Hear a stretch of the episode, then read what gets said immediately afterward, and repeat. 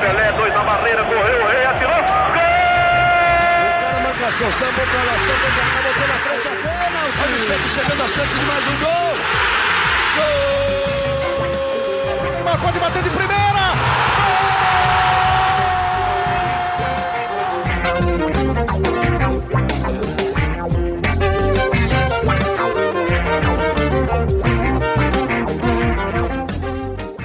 Um orgulho que nem todos podem ter. Sejam muito bem-vindos, sejam muito bem-vindas a mais uma edição do podcast GE Santos. Hoje a gente está no formato livecast, então você está nos acompanhando na página do GE, também no YouTube, é, para falar do, de como está a vida do Peixão. Comigo para falar de Santos zero, Palmeiras também zero pelo Campeonato Brasileiro, a Isabel Nascimento, a maior e melhor youtuber Santista de todos os tempos, Taibel, seja bem-vinda. E o meu amigo, meu parceiro de cobertura aqui no GE, o Bruno Gilfrida, que estava lá na Vila Belmiro e vai trazer todas as informações para a gente como que foi o clássico lá na Vila. Mas eu queria começar com o Abel. É, bem, para quem não sabe, no sábado o Santos jogou com o Palmeiras, o Santos vinha de um longo período sem sequer conseguir arrancar um pontinho do, do Palmeiras, é, seja qualquer competição que for. E o Santos foi lá e fez uma partida muito honesta, é, jogando na Vila Lotada, conseguiu um empate sem gols. A gente tem que contextualizar que o Palmeiras é o papa títulos aí dos últimos anos, é o time a ser batido nesse Campeonato Brasileiro, e o Santos, mesmo com todo esse tabu, apesar de não ter conseguido a vitória, foi bem. Mas eu queria ouvir da boca da Bel, ô Bel, será que eu estou muito empolgado com o um empate em casa, ou foi por aí mesmo, é, a gente tem que tratar esse empate do Santos, e sobretudo a postura do Santos dessa forma? Boa tarde a todos e a todas. Realmente, Thiago, eu acho que a gente precisa olhar para todos os pontos e separar tipos de empate, né? Existe um empate contra o Palmeiras em casa, existe um empate contra o Bahia que a gente viveu há pouco tempo atrás. Então são dois tipos de empate completamente diferentes. Aqui também é, a gente não está passando a mão na cabeça de ninguém e olhando realmente, nossa, como é bom empatar com o Palmeiras dentro de casa. Não, não é bom empatar com o Palmeiras dentro de casa, é muito ruim.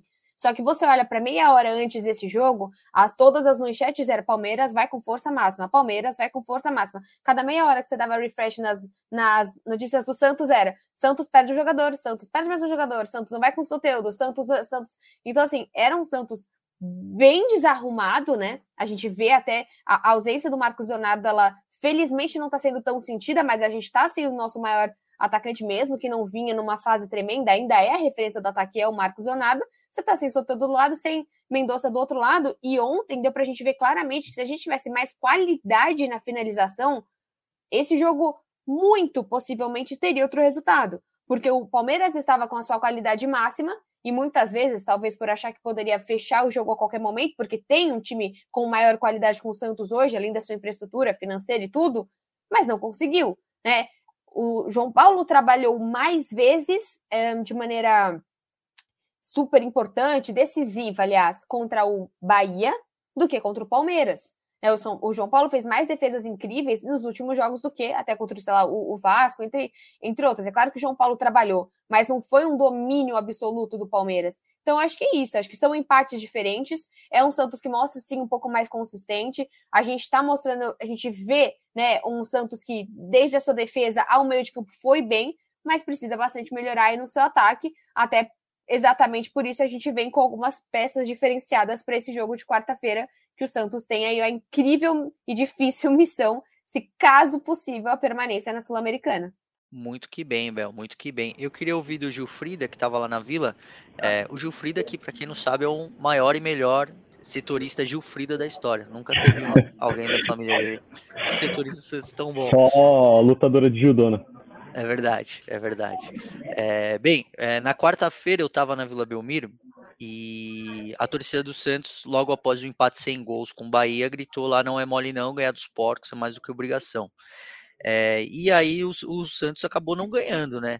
Mas como que foi, o Bruno, a recepção da torcida para o time, é, o clima no estádio e, sobretudo, depois que o jogo acabou, como que a torcida do Santos é, lidou com esse empate em casa é, no clássico. Primeiro, um prazer estar aqui com vocês para falar desse jogo. Acho que, como você falou, Iago, foi talvez um dos melhores jogos do Santos. Na, na verdade, foi com certeza um dos melhores jogos do Santos na temporada, mas talvez o melhor, ao lado da vitória por 3 a 0 sobre o Bahia ali, mas o Santos teve bons minutos contra o Palmeiras, fez o que o Odair quer que o Santos faça, e a torcida reconheceu isso depois do jogo, assim, é, não teve vaia, não teve novas cobranças por resultados, é, claro que, para quem não sabe, a, a, gente da imprensa, quando vai para a Vila da Imprensa Escrita, né, a gente fica longe da torcida jovem, da Sangue Jovem, que são as principais organizadas do Santos, né? Então, a gente não consegue ouvir exatamente como foi é, a, a recepção da torcida na saída dos jogadores para o vestiário, né? Porque às vezes eles acabam cobrando ali e é uma cobrança que não se reflete no estádio inteiro. Mas o estádio, de uma maneira geral, reagiu bem ao empate. É, não houve vaias e houve apoio é, aí de olho já na sequência dos próximos jogos. Eu acho que justamente o fruto dessa boa atuação do Santos. O Santos foi muito bem contra o Palmeiras. Como disse o Odair na coletiva, não é para se comemorar um empate. É, empate com qualquer adversário não é para comemorar, mas eu acho que dá sim para comemorar a maneira como o Santos jogou contra um dos melhores, que está até o melhor time do futebol brasileiro no momento. É, eu, eu, concordo com você, cara. Acho que o Palmeiras é de longe, assim, de longe mesmo, o melhor time do, do futebol brasileiro há pelo menos, sei lá, dois anos. É, assim, é... time, é, não só forte de peças, né, Iago e Bel, mas acho que o Palmeiras é muito forte mentalmente, assim, né? Você via que é, mesmo nos momentos do clássico em que o Santos pressionava, atacava, o Palmeiras não se desestabilizava. É, e isso conta a favor, com certeza, entendeu? Até teve o clássico do ano passado na Vila, é, no primeiro turno do brasileiro mesmo, que o, que o Veiga perde um pênalti é, e quem cresce psicologicamente no momento em que o Veiga perde um pênalti é o Palmeiras, porque o Santos não sabia muito bem como lidar com aquela situação de ter que atacar o Palmeiras. É, então, o Palmeiras já é um time psicologicamente muito forte. E o Santos ainda vem se consolidando defensivamente, ofensivamente. É, como vocês falaram, acho que a questão ofensiva hoje é o maior dos problemas do Santos, é, e é justamente o setor que o Odair mais tem mexido, né? É, por obrigação mesmo. Ele não tem contado com vários dos seus jogadores. O Mendonça joga na quarta, não joga no sábado. O Soteudo não joga alguns jogos. Aí o Lucas Braga sai no intervalo o Ângelo não vem bem. Tem isso também, né, Bruno? Além de você não saber com quem você conta, você tá minimamente não dando sequência para ninguém, não dando isso. sequência pro ataque, né? Tipo, além de você não saber, ah, o Mendonça joga ou não joga, não. Ou muda o Mendonça, não, mas às vezes muda ele, muda Sim. o Marcos Leonardo, muda o Ângelo. Volta, volta um, Sim. sai o Soteudo, volta o Marcos, sai o Marcos Leonardo, entra o David, entra o Bruno. Tipo assim, as formações que a gente já você teve desse ataque. Nenhum, né, eu queria que você trouxesse para mim, Bruno, por favor, quantas formações que a gente já teve esse ano, se você puder fazer essa pesquisa, porque eu, queria, eu tenho certeza Todas. que as pessoas querem saber. Todas, teve todas as possibilidades no ataque, porque é, se dificilmente tem uma sequência do ataque titular que, na minha Até visão. o Daniel Ruiz, né? Mais de uma vez Até o Daniel de Ruiz, exatamente. A, na minha visão, a, a, o ataque titular do Santos hoje seria Mendonça, é, Marcos Leonardo e Soteudo. Levando em consideração. Tem a matéria fase... do Iago, né? Lembra Iago, que você escreveu falando: ah, o Santos vai ter o seu ataque ideal. Eu lembro que você escreveu Sim. alguma coisa assim, Sim. e aí o jogo foi uma, uma nhaca. E foi quando o, o, Santos preservou o Mendonça por conta do doping.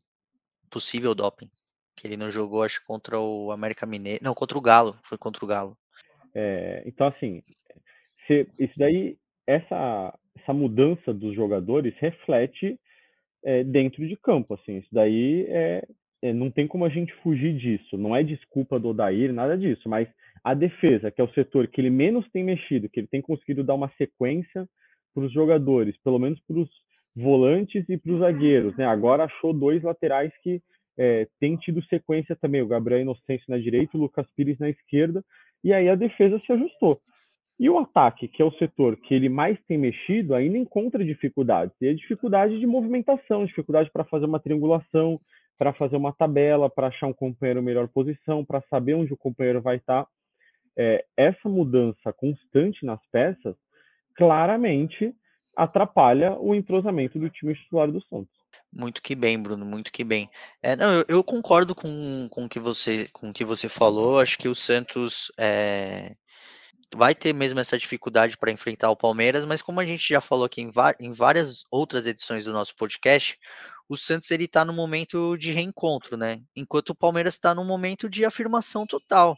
É, talvez é o melhor momento, Nem talvez da, da né? história né? do, né? assim, da, da, história do Palmeiras. Assim. Sim. Tal, talvez seja o maior momento da história do Palmeiras. Eu acho que sou... é. Acho que não tem muita dúvida depois de duas Libertadores assim do que o Palmeiras já sofreu e está vivendo hoje, né?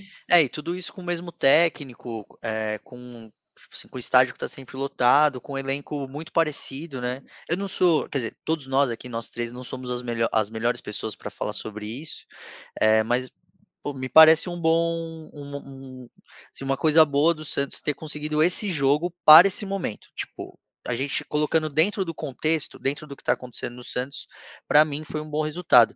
E aí, Bel, eu queria te ouvir sobre uma outra questão muito importante sobre esse Santos, que é a seguinte: o Santos, o, Gilfrida já levantou a bola, tem cinco gols sofridos em sete no Campeonato Brasileiro, a melhor defesa ao lado do Cruzeiro no Brasileirão. E aí eu estava levantando aqui os jogos do Palmeiras, os últimos jogos do Palmeiras, e a última vez que o Palmeiras saiu de campo sem fazer um gol foi no dia 5 de março, empate sem gols com o Guarani pelo Campeonato Paulista. De lá para cá. E tem Palmeiras... que ver até se esse time aí também é, não estava um reserva, né, reserva, né? Misto. Mais. Já devia ser é, classificado. Se não era um time reserva e tudo mais. Mas do dia 5 de março para o dia 20 de, dois meses e meio aí que o Palmeiras, toda vez que entrava em campo, fazia gol. E o Santos conseguiu segurar. E aí, com uma atuação, eu, eu vi as notas que acho que foi você que fez, né, Gilfrida, do, atuações do Santos. Bem, você tava é... de folga, né? É, eu tava de folga. É... Finalmente, né? Iago merece dar atenção Obrigado, Bel. Obrigado. Dele, com uma baita, uma baita de uma atuação do Joaquim, né? Sim, foi o destaque do, do, do clássico. Cara, que bom isso, sabe? Eu fiquei muito feliz com o Joaquim. Eu fiquei muito feliz com o Michael entrando porque eu acho que a gente precisa entrou olhar para frente. Né? E entrou, mas é. entrou bem, né? Entrou bem, né, Bel? Precisa, assim, cara, se o Lucas Lima tá de volta, quem é Maicon na fila do pão pra gente, pro Santista criticar ele? Sim, foi mal no Paulista, passou o Paulista, sabe? A gente não precisa, a gente perdeu um zagueiro, a gente precisa do Maicon, então eu achei muito relevante. E o Joaquim é muito importante por várias razões, muitas razões. Acho que uma delas que eu quero citar, porque além da gente precisar de um ótimo jogador, é que foi o maior investimento de uma gestão que é extremamente criticada por investir mal. Então, hoje foi o quê? 16, 17 milhões? Foi 16. Uma 16 milhões, uma quantia que o Santos não gastou em nenhuma outra pessoa. Acho que nesses últimos três anos, eu imagino que na gestão Rueda tenha sido, se não a maior contratação. Então, por isso que é tão relevante, sabe? Foi uma aposta do, de, do comitê e do Rueda, juntamente a todo mundo ali que, que auxiliou ele, mas de um cara que foi muito mal naquele jogo contra o Tuano, ficou super manchado, mas está tendo suas novas oportunidades e está indo muito bem, está sendo um cara diferenciado. Então, acho que por todos os âmbitos, assim, acho que a gente ter esse cara que chega, que, pô, o Santos apostou nele, ele pode ser vendido, ele não é velho, sabe? Diante do Michael, o Michael a gente fica muito feliz, mas é um outro contexto de um outro jogador, de um outro patamar, de uma outra experiência. Então, sei lá, acho que para todos os todos os quesitos é absurdamente relevante, assim, ter o Joaquim. Quase marcou o gol na, na última partida também, aquele que ele não acreditou e quase fez aquela um chapéu meio muito louco ali. Foi na, na outra, na outra, né? Acho que foi do, foi do Vasco? Foi no, foi no Vasco, foi no Vasco. Foi no Vasco, mas ele realmente é extremamente promissor. É, assim, a, me chamou muito a atenção, assim, é, é difícil você ver um zagueiro chamar tanta atenção, né, em partidas em sequência, né, ele foi muito bem contra o Vasco, ele foi muito bem contra o Bahia, e ele foi muito bem de novo contra o Palmeiras, assim, acho que é, chama atenção, a, como a gente está vendo nesse lance, aí, o, o, poder de reação que ele tem, é, explosão, ele bloqueia muito bem as bolas, ele lê muito bem o jogo, e a leitura de jogo dele é impressionante. Teve um, uma roubada de bola que ele fez no Dudu no segundo tempo, que parecia uma, um adulto roubando a bola de uma criança. Assim, a gente está falando de um dos melhores jogadores do futebol brasileiro há pelo menos duas temporadas três temporadas, enfim. É, Nossa, o Dudu é muito bom jogador. Isso, né? É, exato, assim. É, então, a gente está falando de um cara que é um dos grandes jogadores do futebol brasileiro, sendo desarmado com muita facilidade pelo Joaquim. E eu acho que a gente nem precisa ver com muita surpresa essa, essas atuações do Joaquim, porque apesar da é, eu, vocês, não conhecermos tão bem assim o Joaquim porque ele atuava pelo Cuiabá, acho que o valor de mercado dele dizia muito sobre o potencial dele já, né? O Santos investir 16 milhões num zagueiro diz todo esse potencial que ele tem. Então eu esperava isso do Joaquim. Eu não esperava nada muito diferente dele. Eu acho que ele tem muito potencial, ainda vai crescer muito. Realmente fiquei receoso com o desempenho dele depois daquele jogo contra o Ituano, não por é, duvidar da capacidade dele, mas vou até citar um exemplo de um jogador do Vasco que a gente está vendo hoje ser praticamente é, só criticado pela torcida, que é o Pedro Raul. O Pedro Raul foi o vice-artilheiro do Campeonato Brasileiro do ano passado, artilheiro do Goiás, e diversos times queriam Pedro Raul. Mas por atuações abaixo dele num passado recente, pelo Vasco, a torcida já, já não quer mais o Pedro E é um investimento também, né? Você lembra é um do começo do também. Rony do Palmeiras? E olha que o Palmeiras Exato. é um time rico. Começo do Rony do Palmeiras, a cada vez elas colocavam. Eu lembro que tinha memes de quantos aqueles minutos já tinham valido para o Palmeiras. É. Então, quando vale assim, investimento, assim, piora, né?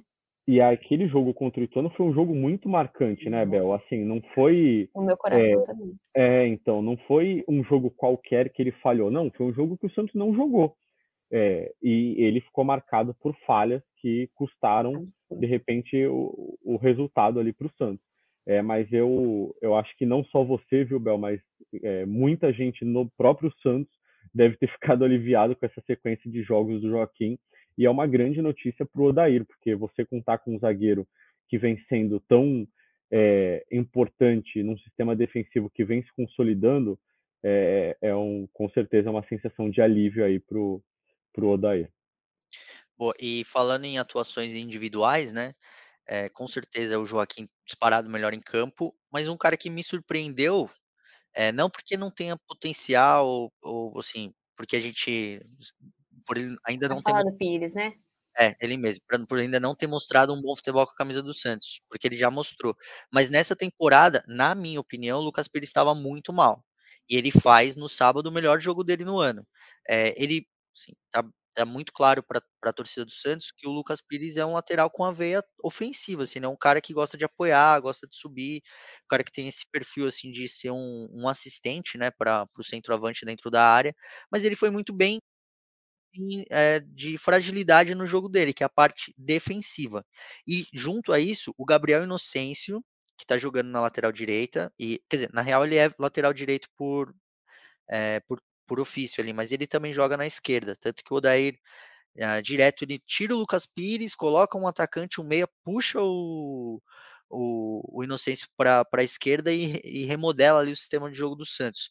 É, mas o Lucas Pires foi bem naquilo que ele tem de, de pior assim do jogo dele, que é aquilo que ele precisa melhorar, que é a parte defensiva. Surpreendeu, Bel, a atuação do Lucas Pires no, no clássico com o Palmeiras? Ah, acho que surpreende de uma maneira não surpreende, acho que surpreende muito forte, porque é o que você falou, a gente sabe do potencial. É diferente, por exemplo, se entra uma pessoa que está muitos jogos jogando mal, quando, quando o Camacho estava muito, muito, muito mal e vai bem. Quando se o Balheiro entra e faz um baita jogo, eu tenho certeza que o Gilfrida vai falar, poxa, a atuação do Balheiro foi surpreendente. Você não falaria, Gilfrida? Falaria? Eu, eu falaria, eu falaria. Exatamente. Porque são jogadores que já tiveram muito muitas oportunidades e infelizmente não deram tão certo no Santos. O próprio Pirani que foi embora, né? Outros jogadores também nesse nível. O Pires, cara, eu lembro muito desse jogo quando a gente ganhou contra o Corinthians fora de casa, foi o jogo do Silvinho e tal. Poxa, se eu não me engano, foi a primeira vez que ele encontra o Corinthians depois de ter saído do Corinthians e ele faz um, um jogo muito bom. E eu sempre achei isso dele, que ele é um cara é, que de fato tem essa, essa, esse viés mais ofensivo, mas também de qualidade, de fazer. Ele vai cruzar, cruza uma, cruza uma boa bola, ele consegue de fato dar essa, essa, esse auxílio também, né? Muitas vezes tem, o Santos tentou jogar com ele com o Madison, né, para frente, como, como alas mesmo, tentando dar essa liberdade para eles. Muitas vezes não deu certo. Esse ano até o próprio Felipe Jonathan fez mais bons jogos do que ele, mas esse ano também ele tá sozinho, né? Porque ou o Inocêncio vai jogar na dele meio que contrário, ou ele vai ter que ser novamente o Santos está com um lateral esquerdo. Então, ou ele joga ou ele joga. Então, assim, eu fico muito, muito feliz. Eu torço muito pelo Lucas Pires. Nossa, como eu defendo ele no, no, no canal e nos meus vídeos, porque ele é só um menino. A gente não pode esquecer também. Tem o quê? 20, 21? Não é um cara que, 21. nossa, precisa dar essa, esse suporte no Santos. E ele é Sim. é bom. Ele é bom. É, no Santos a gente tem esse problema, né, Bel? Pela falta de opções. Você vê, o Lucas Pires, nesse ano, é, ele jogou praticamente sempre sem a sombra do Felipe Jonathan, porque o Felipe Jonathan teve dificuldades no começo da temporada por causa de uma lombalgia. Ele perdeu a pré-temporada, perdeu o começo da temporada e quando volta, ele tem a lesão no joelho.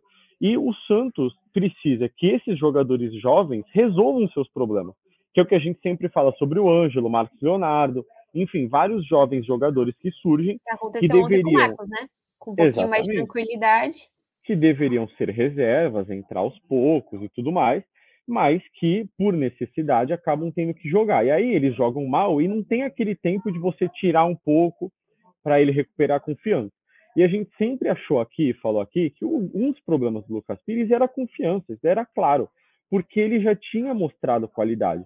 E contra o Palmeiras, ele mostrou confiança. Ele teve ousadia para sair jogando, para driblar os jogadores do Palmeiras no campo de defesa ele utilizou muito bem é, a velocidade que ele tem para ir à linha de fundo e cruzar a bola. Então, ele fez aquilo que ele sabe sem medo. E eu acho que a gente já pode até entrar no assunto de um outro jogador que, para mim, precisa fazer mais isso, que é o Ângelo. O Ângelo, do estádio, é impressionante o tanto que ele demora para tomar uma decisão. Assim, é muito difícil você ver um outro jogador do Santos demorar tanto para tomar uma decisão. Quem Seja ela certa ou errada. Um de vocês dois falaram, falou sobre essa tomada de decisão também. É, que o Barbosa entrou também. no segundo tempo.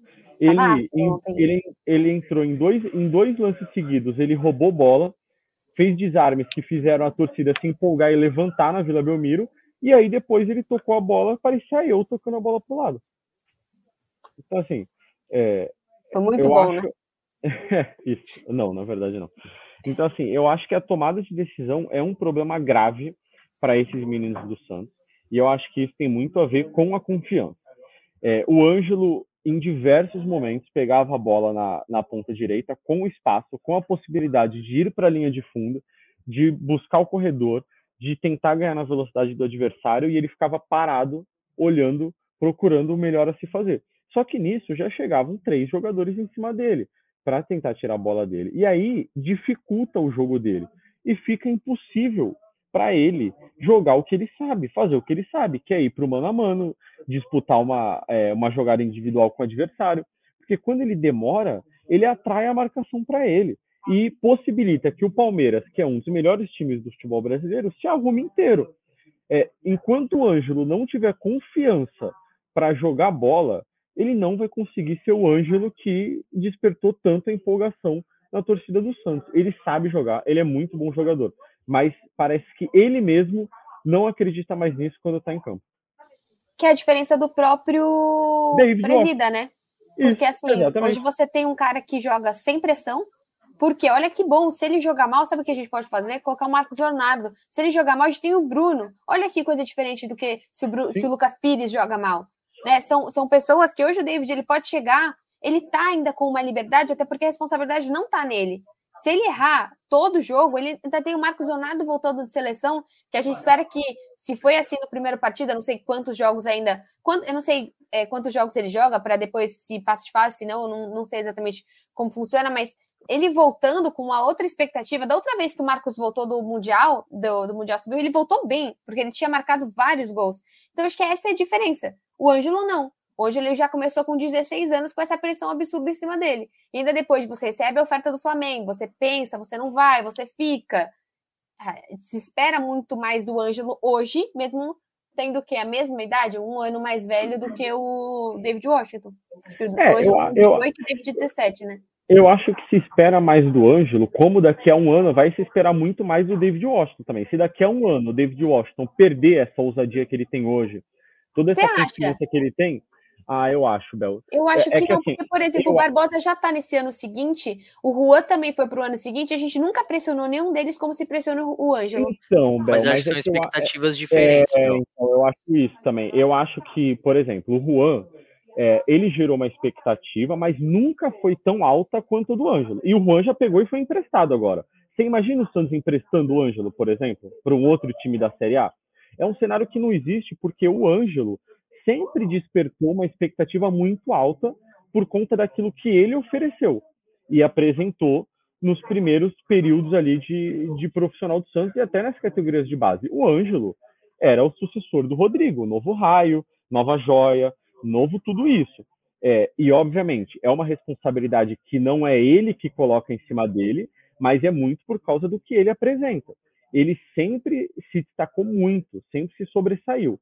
E foi por isso que ele subiu para o profissional tão cedo. é, os profissionais que subiram ele para o profissional diziam que era porque ele não tinha mais competitividade nas categorias de base. Nossa, isso eu acho, isso, isso eu não entendo. E é como, um pouco como você não tem a copinha, mas das, é, é, então, como se fosse simples. É um pouco diferente da questão do David Washington. O David Washington estava lá treinando, aí o Marcos Leonardo foi convocado, não tinha outra possibilidade. Assim que o Marcos Leonardo voltar, muito provavelmente ele vai voltar para o sub-20. É, o Ângelo, ele com 15 anos já estava no profissional. E, ah, eu acho que vai acabar voltando. É, não sempre assim, mas eu acho que para um jogo ou outro ele vai acabar descendo para o sub-20. Eu acho que é, o Santos não vai deixar o David, assim, palpite, né? Mas assim, tudo depende também do que vai acontecer com o Marcos Leonardo, né? Porque ele pode ser negociado assim que voltar da, do Quando Mundial. Que é, né? é no meio do ano, não sei exatamente a data, mas é junho e julho. É, ou julho e agosto, enfim. É, mas assim, eu acho que essa cobrança toda em cima do Ângelo é por causa do potencial dele. E os técnicos insistem nele por causa disso mesmo. Porque ele tem potencial, ele tem qualidade, ele é muito bom jogador. Agora, ele precisa provar e continuar provando isso dentro de campo. Porque a gente já viu vários grandes jogadores surgirem nas categorias de base do Santos e não conseguirem corresponder isso no profissional. Eu tenho uma opinião sobre o Ângelo, que depois do Ângelo ter ido bem contra o Bahia, contra o Cruzeiro, é, eu até cheguei a escrever no, no GE sobre isso, uma análise de que a ausência do Marcos Leonardo convocado para a seleção sub-20 seria o momento perfeito para que o Ângelo consi conseguisse assumir o protagonismo no Santos. É, e eu continuo com a sua opinião de que esse é o momento perfeito para que o Ângelo faça isso. É, mas vendo os últimos jogos do Santos, e principalmente a forma quando o Santos joga na Vila, a torcida do Santos fica muito brava e com razão.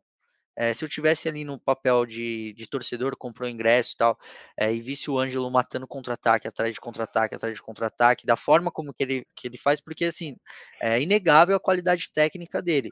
O problema do, do Ângelo é a tomada de decisão, né? O quanto que ele demora para fazer o time jogar, o quanto que ele é, não faz o time jogar porque ele é, demora para dar um passe, ou corre para o lado errado, ou tenta dar um drible desnecessário. A gente já viu isso várias e várias vezes. E se eu fosse é, o Oder Helma, o Falcão, o Rueda, eu teria uma conversa assim de, de comissão técnica para entender, enquanto ativo do clube, o que seria melhor para o Ângelo. E eu tenho a opinião de que o melhor pro Ângelo nesse momento e o melhor pro Santos nesse momento é quando for possível, e aí é claro que a gente vira e mexe, tem as questões dos desfalques por lesão, desfalque por, por, por cartões, é deixar o Ângelo na reserva, assim, ele tem que ser um jogador hoje de segundo tempo para o Santos, para colocar fogo na partida, porque ele entrando, começando da forma como ele tem, tem, é, tem acontecido nos últimos jogos, quando o Ângelo erra uma bola, a confiança dele desce, e a, e aí... a, paciência da torcida também, né, Iago? É, a gente, exato. quando tá na vila, você percebe, assim, não é uma vaia generalizada, mas é aquele, ah, tipo assim, ninguém mais acredita que o Ângelo vai acertar o drible. Ele pega a bola, todo mundo acha que ele vai perder a bola, entendeu? É, e aí a sensação que a gente fica vendo o jogo é de que o próprio Ângelo não acredita mais que ele próprio vai conseguir acertar o próximo drible quando ele pegar a próxima bola. É, porque, cara, assim, a gente tá cansado de ver o Ângelo ter situações claras de gol em jogos do Santos. Teve um, teve um lance, assim, claríssimo contra o Atlético Mineiro na Vila Belmiro.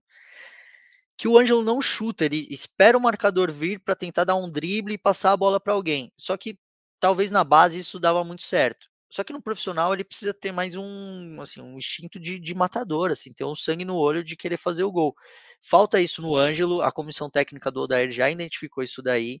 É, tem sido um problema para o Santos, mas no atual momento, e aí o Santos tem algumas peças que podem jogar na, na vaga do Ângelo, tem. E aí não estou entrando no mérito se são melhores ou piores. Mas você tem lá o Lucas Barbosa, o Lucas Braga, o próprio Daniel Ruiz, é, a gente vai falar daqui a pouco, mas pô, o Patati, que foi para a viagem lá para o Chile, o Santos joga contra o Dax italiano no meio da semana. É, mas eu acredito que o Santos tinha que tratar o Ângelo com um pouco mais de carinho e preservar um pouco o Ângelo agora, é, para que o Ângelo se mantenha como um ativo importante é, no mercado, para que o Santos eventualmente no futuro, a gente sabe que o Santos precisa fazer uma venda grande esse ano para colocar as contas é, em dia para que o Santos consiga fazer essa venda, né? E, e valorizar esse atleta. É, mas enfim, vamos passar para o próximo assunto, que a gente está falando aqui de Ângelo tal, mas na verdade a gente está aqui elogiando o momento do Santos. E aí eu queria ouvir da Bel é, se ela acha que esse é o melhor momento do Santos na temporada. E aí, fazendo aqui um breve resumo, o Santos foi muito mal no Paulistão, caiu na fase de grupos, teve aquele jogo péssimo contra o Ituano, que é um marco assim pro, pro Santos do Odair nessa temporada. É, e aí o Santos aos poucos vai se recuperando. Aos trancos e barrancos, com todas as dificuldades e carências que tem no elenco, o Santos está ali na nona colocação no Campeonato Brasileiro, está ali perto do, da zona de classificação para a Copa Libertadores e está super vivo, é, tanto na Copa Sul-Americana, apesar de que na tabela o Santos não está muito bem ali, na, mas está vivo na Copa Sul-Americana e está vivo também na Copa do Brasil. A defesa está melhorando e assim, a gente vai ter o Soteudo de volta tal. Parece que o Santos está engatinhando ali para é, para um momento positivo. Você acha que é que é doideira, Bel, pensar nisso daí? Tipo assim, esse talvez seja o melhor momento do Santos da temporada ou não? Muito difícil falar, Iago, porque assim, a gente estava num momento bom ali depois da, da vitória do Bahia e da vitória do Vasco. Aí eu acho que a gente estava num momento um pouco mais feliz desse Santos, só que o jogo contra o Bahia foi muito ruim. Eu acho que é por isso que eu não consigo falar. Se, se a gente tivesse feito é, Bahia, Vasco e Palmeiras, aí eu falaria para você, com certeza. Uma sequência de jogos difíceis, contando um jogo fora de casa, um jogo contra rival e um jogo de Copa do Brasil. Mas como teve esse outro Bahia de 1 a 0 a 0 muito ruim, é difícil falar qual é o Santos. Se a gente vai ver esse Santos essa semana, por exemplo, que tem tudo para ser um jogo extremamente morno, meio talvez desorganizado do Santos, porque é um, é um Santos que vai se mexer de novo, né? Pelo que eu vi, não viaja Lucas Lima, não viaja Dodge, então vai ser um meio de campo que talvez não tenha jogado junto ainda. Eu não sei, Iago, não sei se eu colocaria no melhor momento. Não é tão complicado dizer isso, porque o Santos não, não, não tivemos bons momentos esse ano, né? Então talvez seja um momento um pouco mais regular do Santos nos últimos cinco jogos, mas acho que é difícil a gente colocar no patamar de bom, porque ainda não é tão bom assim. E principalmente acho que o jogo contra o Bahia na última semana foi extremamente ruim para a gente achar que, sabe, pô, o Bahia dominou o Santos. O Santos não jogou contra o Bahia dentro de casa. Então é difícil a gente falar num bom momento visto de, vindo desse jogo. É, eu eu acho que é, Iago, você precisa desmutar o microfone, tá? Pra, eu sei que você começou há pouco tempo, mas tem que apertar aqui. Derruba ele da live aí. Cara folgado. é, eu, acho, eu acho que é o melhor momento do Santos na temporada. Não vou ficar em cima do muro. É, porque eu acho que é o momento que dá mais expectativa para o torcedor. É... Não, não, de forma alguma. Você disse que não é o melhor momento e eu disse que é. Eu disse que é não... difícil chamar isso de melhor quando tem muitas coisas boas. É, isso é verdade. É, eu acho que é o melhor momento do Santos na temporada, porque é o momento que dá mais esperança, assim. É, eu acho que para o próximo jogo do Campeonato Brasileiro, por exemplo, e até para o jogo de volta contra o Bahia, o torcedor vai acreditando que o Santos tem condições de vencer. Se esses jogos fossem há dois meses, o torcedor não teria a menor esperança de vencê-los. É, e eu acho que isso diz muito sobre o momento do time. É, eu acho que o Santos hoje é um time muito mais seguro, muito mais regular, e que erra muito menos do que já errou um dia. É, os problemas crônicos acabaram, como o da bola parada e da bola aérea, é, e as falhas bizonhas do sistema defensivo diminuíram muito. É, e isso já faz do Santos um time muito mais seguro e regular. Por isso que eu acho que é o melhor momento do Santos na temporada. É, eu tô com o Gilfrida nessa. É, eu acho que o. Assim, vamos contextualizar. O melhor momento do Santos na temporada, com esse elenco, não vai ser muito diferente do que a gente está vendo agora. É, sei lá, a gente não vai ver o Santos com uma sequência aí de oito vitórias seguidas na temporada. É, isso daí acho muito difícil acontecer por conta da competitividade do Campeonato Brasileiro, da Série A, é, e, assim, por conta do calendário, né? A gente tem jogos é, muito apertados. O Santos está jogando a cada. O Santos não, todos os clubes da Série A praticamente, que a gente tem muita vaga aí na Libertadores, na Sul-Americana e Copa do Brasil em oitavas de final, ainda com muito time vivo. Estão jogando de três em três dias. É, eu, eu, não acho que o Santos vai conseguir melhorar muito mais do que a gente está vendo agora. É, com certeza o ataque é um ponto a ser melhorado. O Odair sabe disso, a torcida do Santos está cansada de saber, até porque depende muito do Lucas Lima no setor criativo mas a defesa está encaixada e esse é um baita de um mérito dessa comissão técnica. E aí, hoje, um pouco antes da gente entrar aqui na live, eu estava assistindo a entrevista coletiva do Odair Helman na Santos TV, pelo YouTube e tinha muito comentário assim no sentido de, olha, Odair, obrigado por entregar um time. Agora parece, parece que assim, o, o, Santos compete, pelo menos isso. E é, vai na linha do que o Gilfrida disse. No jogo contra o Bahia, da Copa do Brasil, acho que talvez tenha sido o clima. É que eu não, eu não tava nesse jogo contra o Palmeiras no fim de semana, mas talvez tenha sido o clima mais legal, assim, porque a torcida do Santos de fato comprou a, a ideia do time de que foi lá para ver e o tem Santos. Tem o David ganhar. Washington, né? A, é, a torcida do Santos é muito movida a um novo a um novo menino, é diferente também, assim, como a torcida quer estar tá perto, quer torcer, quer mostrar, sabe? Acho que é muda o clima também. É, tem essa questão assim do DNA do clube, né? Não, não tô falando de DNA ofensivo, eu tô falando que assim, o, San, o Santista gosta de ver menino da vila. É, porque tem tudo a ver com o Santos, tem tudo a ver com a história do Santos. E aí, quando aparece um, um jovem promissor, formado em Santos, é legal assistir. É legal ver o David Washington, assim como é legal ver o Ângelo também, o Marcos Leonardo, esses meninos que o Santos revela e revela e revela e revela aos montes. É, mas dito isso, eu vejo sim como o melhor momento do Santos, há pontos a serem melhorados, mas diante de, do que a gente viu nessa temporada e também que a gente viu no segundo semestre do ano passado, é, tá sim melhor do que já foi. Pode melhorar, acredito até que vai melhorar, mas esse para mim é o melhor momento do Santos em 2023. Mas eu acho que é importante, só para completar o complementar o assunto, eu acho que é importante manter os pés no chão. Assim, eu acho que a briga do Santos ainda é para fazer um campeonato brasileiro seguro, sem correr riscos de rebaixamento. Não significa. Ah, que eu vi tem um pessoal no chat falando assim, pô, empatou dois jogos é o melhor momento do Santos na temporada. Não é, não estamos aqui falando de resultados. Estamos falando de desempenho. É, e de olhando, postura, né? Analisando postura, desempenho, confiança. É, pô, postura, acho que é isso aí. A postura do Santos nos últimos jogos é completamente diferente. Contra o Bahia, o Santos jogou muito mal, certo? Mas a postura do Santos foi outra. Sim, se olhar do Campeonato Paulista para cá, a postura do Santos em vitórias do Campeonato Paulista ou no empate contra o Bahia, a postura no empate com o Bahia foi muito melhor. O Santos jogou como um time de futebol claro, enfrentou dificuldades, não conseguiu fazer gols e quase sofreu gols. Tudo bem, isso acontece. Mas a maneira como o Santos jogou, a postura tática e ter a cara de um time já faz dessa fase do Santos, para mim, a melhor. Só que isso não significa que o Santos vai brigar pelo título do Campeonato Brasileiro, que pode ficar tranquilo no Campeonato Brasileiro. Não é isso. Eu acho que o Santos hoje vive uma fase suficientemente boa para fazer um Campeonato Brasileiro ali de décimo lugar, nono, décimo primeiro, ficar no famoso G Santos, que a torcida brinca, mas que eu acho que hoje, se, aliás, se antes do campeonato você oferecesse o G Santos para a torcida é, e fosse uma pesquisa anônima, sem dizer quem votou no quê, 90% aceitaria. Tá de acordo, Bel?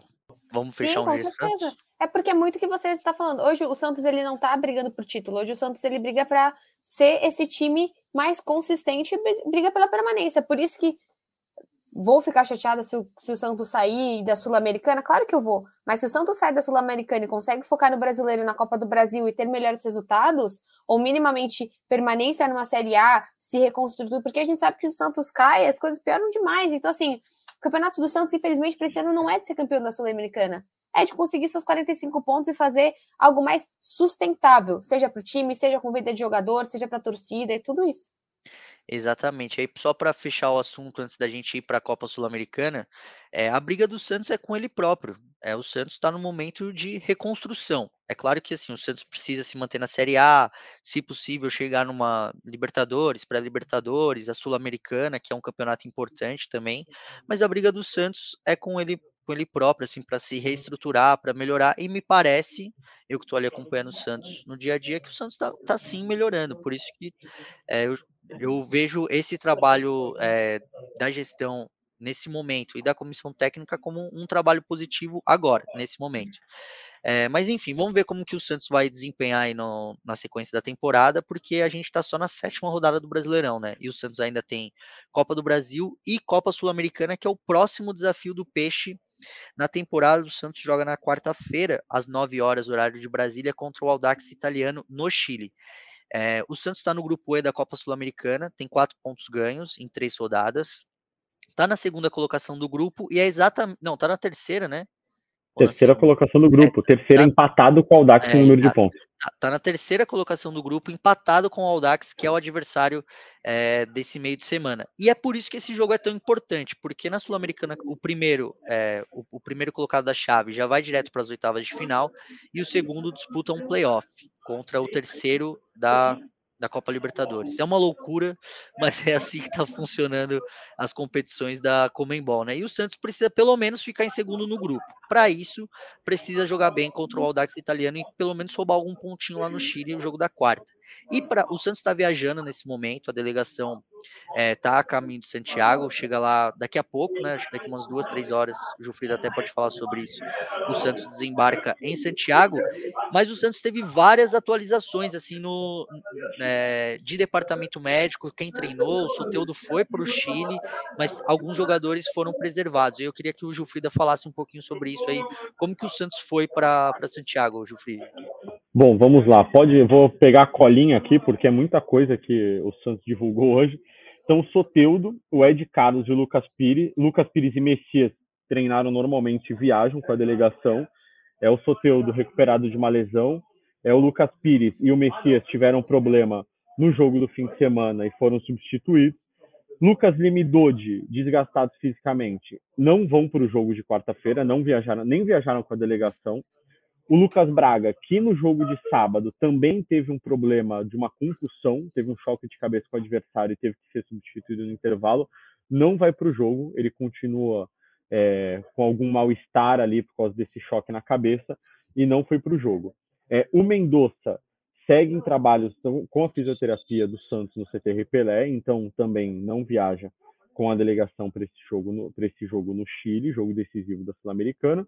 Mesma situação do Sandri, que ainda se recupera daquela cirurgia na face, ele teve algumas complicações depois da primeira cirurgia, precisou passar por uma nova cirurgia, não viaja para esse jogo é, no Chile. O Luan Dias treinou normalmente, ficou à disposição, mas não está inscrito na primeira fase da Sul-Americana. É, então, o resumo: Soteudo, de Carlos, Lucas Pires e Messias viajam, o resto desses todos que eu falei não viajam, e uma grande novidade que a torcida sempre gosta é o Patati, o Wesley Patati, atacante do Sub-20, sucesso nas últimas edições da Copa São Paulo, viajou por causa de todos esses desfalques do técnico Perry Hellman. De repente, aí pinta e pode até ser utilizado durante o jogo é, contra o Audax italiano, que é do Chile. E deixa eu te perguntar, você, tá, você imagina que o Santos vai com um time meio mistão para esse jogo contra o ah, Audax? Imagine, Iago. A gente... ele preserva o Dodge e o Lucas Lima, né? É, ele já preserva o Dodi e o Lucas Lima até da viagem, né? O que, pô, mostra como os caras estão desgastados, né? Eu sempre acho que quando o cara nem viaja, porque ele não pode nem correr o risco de precisar entrar, porque às vezes está ali no banco e tem que entrar, né? Então são dois jogadores que realmente deviam estar tá muito desgastados. É, eu acho que ele deve preservar um jogador ou outro, de repente coloca o Inocêncio na lateral esquerda, o João Lucas na lateral direita ou até o Natan. É, eu acho que não deve ter muitas mudanças ao mesmo tempo, assim, né? Que nem se você tira o Lucas Pires, o Inocêncio acaba ficando, acho que ele não vai tirar os dois laterais, até porque não tem opção na lateral esquerda, o Inocêncio precisa ser improvisado. É, eu acho que as alterações devem ser essas. Na zaga, não vejo muita possibilidade de alteração. Eu acho que o Odair quer continuar na Sul-Americana. Não vejo como uma é, competição que ele vai abrir mão, porque apesar do calendário ser muito corrido para o Santos, ter viagem atrás de viagem, jogo atrás de jogo, eu acho que o Santos não pode se dar o luxo de abrir mão de uma competição. Então, ele vai poupar. É, acho que a palavra não é nem poupar, assim, ele vai preservar quem corre muito risco de ser lesionado e deixar no banco de reserva, ou no caso do Lucas Lima e do Dodge, nem levar para viagem e de resto, ele vai colocar o que tem de melhor aí. Acho que quem tiver bem fisicamente e não tiver risco de lesão, ele vai colocar para jogar, para também não parecer que abriu mão da Sul-Americana. É, muito que bem. Aí lembrando que os caras que estavam no Água Santa, né, o Inocêncio, o Luan, que o, o Jufrida falou que ele está à disposição, mas ele não pode viajar porque ele não está inscrito, e também o Bruno Mezenga, esses jogadores não estão inscritos pelo Santos na Copa Sul-Americana porque não deu tempo, né? Quando o Santos contrata eles, a lista da Sul-Americana já estava fechada. É, mas assim, aí eu até queria ouvir o Jufrida, a Bel caiu e a gente está tentando restabelecer a conexão com ela.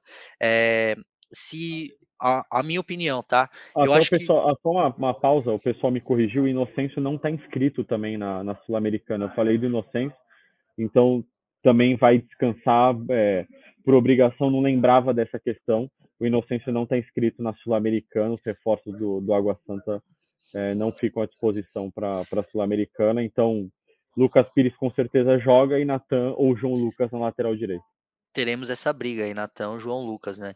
É, e, e aí só para terminar a questão do Sul-Americana, eu, eu vejo da seguinte forma: o Santos tem que priorizar o Campeonato Brasileiro, é de longe a competição mais importante para o Santos, e depois a Copa do Brasil. Por último, viria a Sul-Americana. Por quê? É, apesar de ser uma competição importante, uma competição internacional e que, poxa, a gente viu lá no jogo quando o Santos foi jogar em Rosário contra o Nils, é, o Nils fazendo uma homenagem para o Santos, um quadro ali do Pelé com o Neymar, tem, tem a ver com a exposição da marca do clube no continente, isso é muito importante, ainda mais para um clube como o Santos, que é uma, é uma das grandes forças do futebol sul-americano, é, isso é importante. Só que o momento do Santos não é tanto de focar nisso, né? É mais de focar no Brasileirão, acho que a Copa do Brasil é uma oportunidade do Santos é, lucrar e lucrar bem, é, tem a, tem uma premiação alta, o Santos está super vivo, apesar do empate sem gols com o Bahia em casa, então eu, eu acho que o Odair está certíssimo em preservar quem deve ser preservado. Se esse Pô, jogo fosse contra o Bahia, certeza que ele iria com força máxima. Sim, sim. Então a gente olha assim e fala, pô, é, não levou o Lucas Lima. Cara, mas olha o elenco do Santos. O reserva do Lucas Lima, os reservas do Lucas Lima hoje são Ivonei e Ed Carlos eventualmente ali o Daniel Ruiz. São jogadores que hoje não estão conseguindo performar tão bem. Então, pô, se o Santos perde o Lucas Lima hoje, fica assim, é um é um vira um ponto de crise para o Santos. Se o Santos perde o Dodi também, é, vira uma questão importante para o Santos. Então, na minha opinião, pensando no calendário do Santos e no que o Santos pode fazer nessa temporada, o caminho é esse mesmo, de poupar quem deve ser poupado e, e, fazer o time manter dessa forma. Mas aí a gente já está caminhando para o fim da, da, nossa, da nossa live, né? Livecast Podcast de Santos. É, só queria que o Bruno fizesse o registro aí de Mundial Sub-20, né? O Brasil perdeu para a Itália por 3 a 2 mas com uma excelente atuação de um menino da Vila. É, o Marcos Leonardo, você chegou a ver o, ver o jogo, o Bruno? Vi o jogo, uh, dois gols com a cara do Marcos Leonardo, né? O segundo, um belo cabeceio. É, então, o Marcos Leonardo falou antes da competição que não sabe se volta para o Santos, né, dependendo do desempenho dele lá, uma declaração que até não pegou tão bem com a torcida, mas é a grande verdade do momento. Ele sabe que o Santos precisa de dinheiro, o Santos precisa de fato de dinheiro e a vitrine do Mundial Sub-20 é a maior que tem entre as competições de categoria de base é, para jogadores de até 20 anos. É, o Marcos Leonardo ontem já foi muito bem, eu acho que é um dos melhores jogadores desse time, comandado pelo Ramon Menezes, principalmente um jogador com muita experiência. Então, numa competição com jogadores da idade dele, ele certamente vai é, se sobressair. É um jogador que desperta muita atenção de times do exterior. Vários já consultaram o Santos, vários já vieram ver o Marcos Leonardo jogar aqui no Brasil. Então, cada jogo que passa, é, que vai passar ainda desse Mundial Sub-20, foi só o primeiro, né? Mas eu acho que vai ser mais oportunidade para o Marcos Leonardo mostrar mais do futebol dele do que ele vinha mostrando no Santos. Bem, é isso. O Brasil perdeu é, para a Itália por 3 a 2 é, só que no Mundial Sub-20 é, são, são grupos, cada grupo formado por quatro equipes.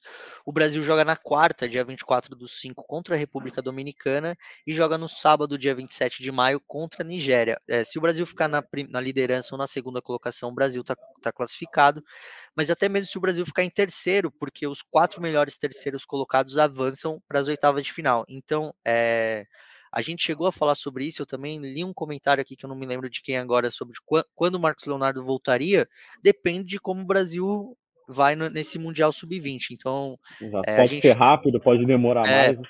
Exata. Claro que a gente tá na torcida aí para que o Brasil vá longe, porque o Brasil conquiste o título na, na Argentina, mas o Marcos Leonardo pede pelo menos aí mais, acho que seis, é, sete, oito jogos do Santos, mas claro, isso está totalmente atrelado ao desempenho da seleção brasileira no Mundial. E aí, para terminar, a última, Gilfrido, eu queria ouvir seu palpite aí para Audax Italiano e Santos no meio da semana. Eu acho que o Santos ganha do Audax Italiano. É, olha quem voltou aí, na hora boa, hora do palpite. Ah, não. E eu, eu acho que eu acertei o último, não foi? Não lembro. Não eu lembro, acho que eu acertei. Thiago, é. pensa aí comigo. Você, você, você precisa provar, é, você precisa provar seu ponto. Você quer provar que você acertou, ache o trecho. Você acertou, você Bel, você acertou. Eu tô de prova. In, sua prova viva. We trust. Ok.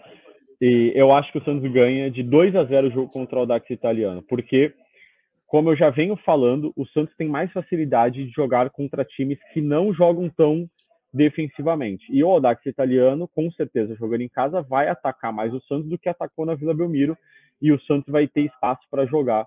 Então eu acho que o Santos ganha de 2 a 0 esse jogo contra o Audax italiano. 2 a 0? 2 a 0. Fora de casa, sim? Fora de casa. 2 a 0? É, eu não posso falar que o Santos vive o melhor momento e apostar numa derrota contra o Audax italiano, né? Você pode, você é um cara livre. Não, não, não. Precisa, precisa ter. A liberdade precisa ter uma certa coerência, né? Eu acho que o Santos vai fazer 1 a 0 Sabe aquele gol ano passado, Sul-Americana, gol do Juan, aos 58 minutos? Sim. Vai ser assim: gol do Patati aos 58 minutos, porque o juiz vai parar várias vezes, porque nada de ruim vai acontecer, mas Vai acontecer algumas coisas, acontecerão coisas que o jogo vai ter mais de 10 minutos. Acabar a luz, sei lá. Vai, vai, assim, vai. Né? Eu, eu, sei que vai. Então, gol do Patati 1x0, mas assim, bem feio mesmo, assim, um golzinho, só que ele só pôs pra dentro, tipo cabeça do Patati, sabe? Ele é até pequeno, mas vai, vai ser isso. Boa, Bel. Boa. Bem, eu, eu vou de. Ah, você falou 1x0, né, Bel? Falei. Gilfrida falou 2x0. 3x0, né? Cara, o Iago eu... meteu 3x0 é. no jogo passado, tá, Gilfrida? Tá bom pra você? que ele falou que a gente ia ganhar de 3x0 contra o Palmeiras, ok? O fanfarrão. Tá, então agora eu vou mudar completamente aqui a minha linha de raciocínio. Eu vou no empate, é um a um, porque se assim, se a gente for olhar a tabela, se o Santos não perder esse jogo contra o Aldax, o Santos tem tudo para classificar.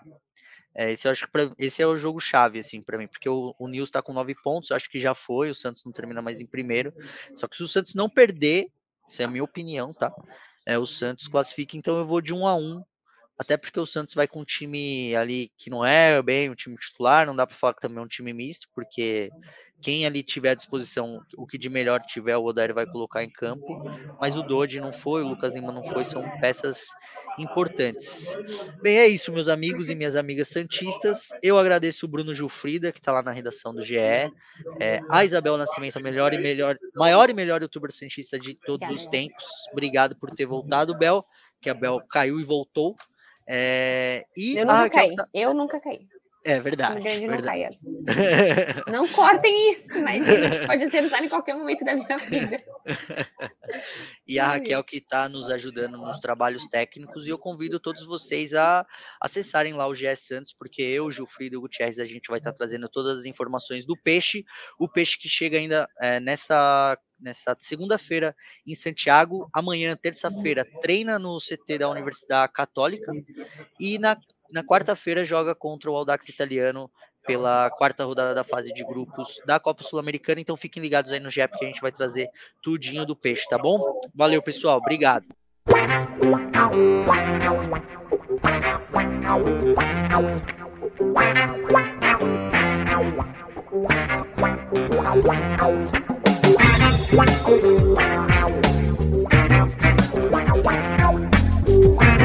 Wow.